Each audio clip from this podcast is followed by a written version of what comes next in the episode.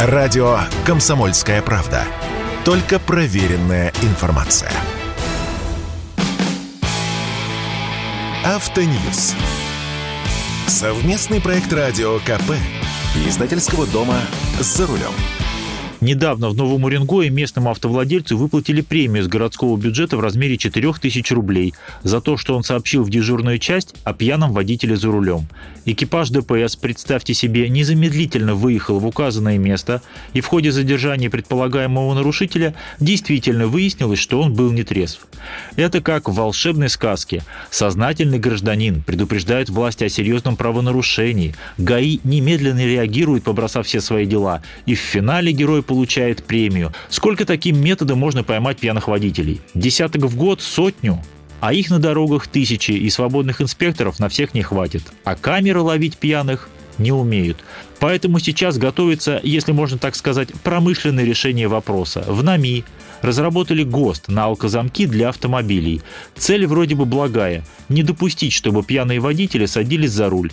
Но есть у меня серьезные подозрения, что из карманов автовладельцев хотят вытянуть большие деньги. Не только у тех, кто действительно садится пьяным за руль, а у всех, в том числе и у тех, кто сейчас слушает мой рассказ. С вами Максим Кадаков, главный редактор журнала «За рулем». Тема алкозамков обсуждается у нас уже не один год. Например, специалисты высказывали опасения, что в нашей холодной стране невозможность запустить двигатель порой сродни смерти от холода. И в разработанном ГОСТе это учли. Предполагается, что алкозамки будут препятствовать не пуску двигателя, а началу движения автомобиля. Сам по себе ГОСТ – вещь вполне безобидная. Это лишь технический документ, который регламентирует принцип работы алкозамков, его основные составляющие и прочие технические нюансы. Вопрос в том, как применять эти самые алкозамки. А это зависит вовсе не от технических специалистов, а от людей, которые принимают системные решения.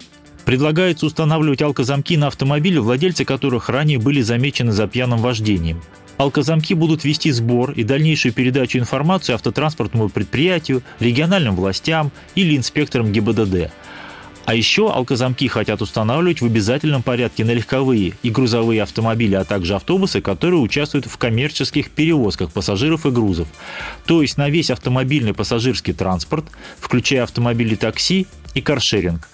А как, например, быть с «Газелью»? Ведь это грузовой автомобиль. Но если вы его покупаете для предприятия, то это коммерческие перевозки. А если для собственных нужд, то тогда как? Да «Газель» это что? В течение многих лет всерьез проталкивается идея обязательной установки алкозамков вообще на все новые автомобили, которые продаются в стране. Тогда, по мысли чиновников, пьяных на дорогах больше не будет отныне и навсегда. Все обострилось после смертельной аварии с участием Михаила Ефремова. Именно тогда Минпромторг ввел эту замысловатую формулировку о стимулировании массового внедрения алкозамков в серийные модели – как вы наверняка догадываетесь, стимулировать проще всего отечественных автопроизводителей. В нынешнее нестабильное время сложно говорить о ценах, но если вернуться в 2020 год, когда случилась авария с Ефремовым, то на тот момент стоимость установки серьезного алкозамка с возможностью идентифицировать личность водителя и оперативно передавать данные оценивалась в 100 тысяч рублей. Сколько же она стоит теперь? 150 тысяч? Представьте, что к цене Гранты, Весты или УАЗика, которые и так стали неподъемными по деньгам, прибавится еще 150 тысяч. Да и куда этот блок запихнуть? Визуально это что-то вроде спикерфона с проводом, ну как у водителя автобуса. Только вместо звукопередающего устройства – алкотестер со сменным мундштуком. Но в автобусе места много, можно даже отдельный алкотестер для кондуктора сделать, если кондукторы еще где-то остались. А куда пристроить алкотестер в легковой машине, если порой даже блок аэроглонасс впихнуть некуда? Сейчас не принято приводить в пример опыт недружественных стран, но еще недавно кивали именно на Европу. Типа у них-то это давно работает. У них это в Швеции. Работает это так. Если водителя впервые ловят за пьяное вождение, причем с незначительным превышением от разрешенных 0,2 промилле, ему грозит штраф и лишение прав.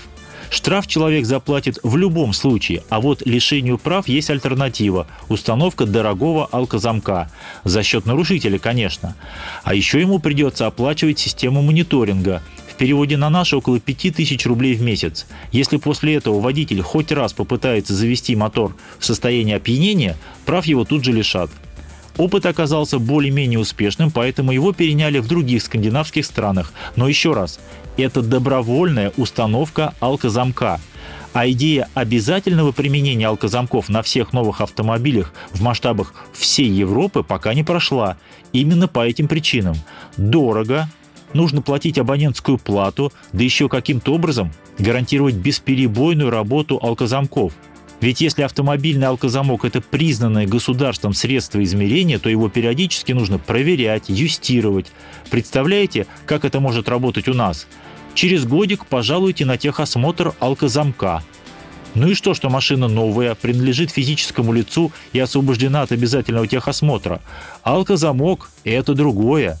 А техосмотр алкозамка – дело платное.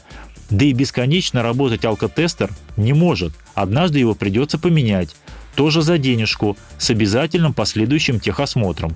Кстати, несколько лет назад в Татарстане проводили эксперимент с алкозамками на 25 школьных автобусах. И тамошние власти даже отчитались о положительном опыте. Но если опыт был положительным, почему эксперимент не продолжили?